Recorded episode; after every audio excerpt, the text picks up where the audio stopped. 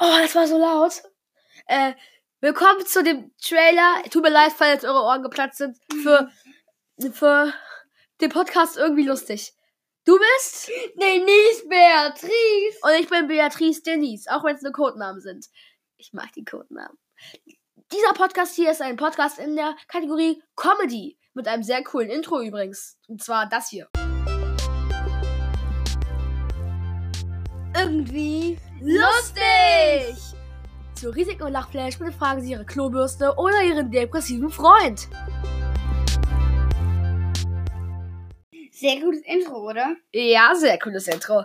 Also, ich sage nochmal schnell, was, was wir hier in dem Podcast machen. Und zwar, wir reden darüber, was aktuell so los ist und machen uns darüber lustig. Wir machen schlechte Gags, die eigentlich nur irgendwie lustig sind und eigentlich sind sie nicht mal das, wenn, wenn Denise sie macht.